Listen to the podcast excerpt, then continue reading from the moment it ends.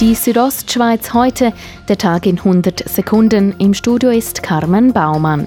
Der Nationalrat will die Krankenkassenfranchisen nicht erhöhen. Er hat die Vorlage für eine Erhöhung um 50 Franken abgelehnt.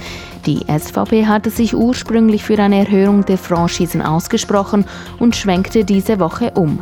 Die ordentliche Franchise beträgt damit weiterhin 300 Franken, die höchste 2500 Franken.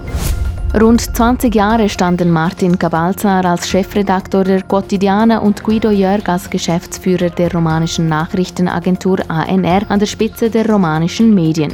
Jetzt machen die beiden Platz für jüngere Kräfte, wie sie heute mitteilten. Zu seinem Rücktritt sagt Chefredaktor Martin Cabalzar: Es tut mir eigentlich schon ein bisschen schmerzen, aber ich bin sehr zuversichtlich und ich bin sehr froh, dass ich die Verantwortung Ende Jahr abgebe. Es sei jetzt ein günstiger Zeitpunkt dafür, weil die Zukunft der Quotidiana gesichert sei. Obwohl es um den Bau einer Hochbrücke über Chur ruhiger wurde, ist das Projekt noch nicht vom Tisch.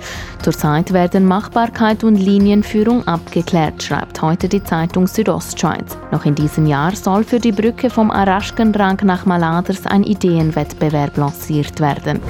Die Zeitung Südostschweiz wird ab Sonntag bereits am Vorabend via E-Paper abrufbar sein. Dazu Silvio Le Brumont, Geschäftsführer Medien. Man kann an der Zeitung von morgen bereits am Abend vorher lesen. Das, was fertig ist, das sind etwa 80 bis 90 Prozent der Inhalte. Die Vorabendausgabe kommt ab 20 Uhr raus. Die Südostschweiz heute, der Tag in 100 Sekunden, auch als Podcast erhältlich.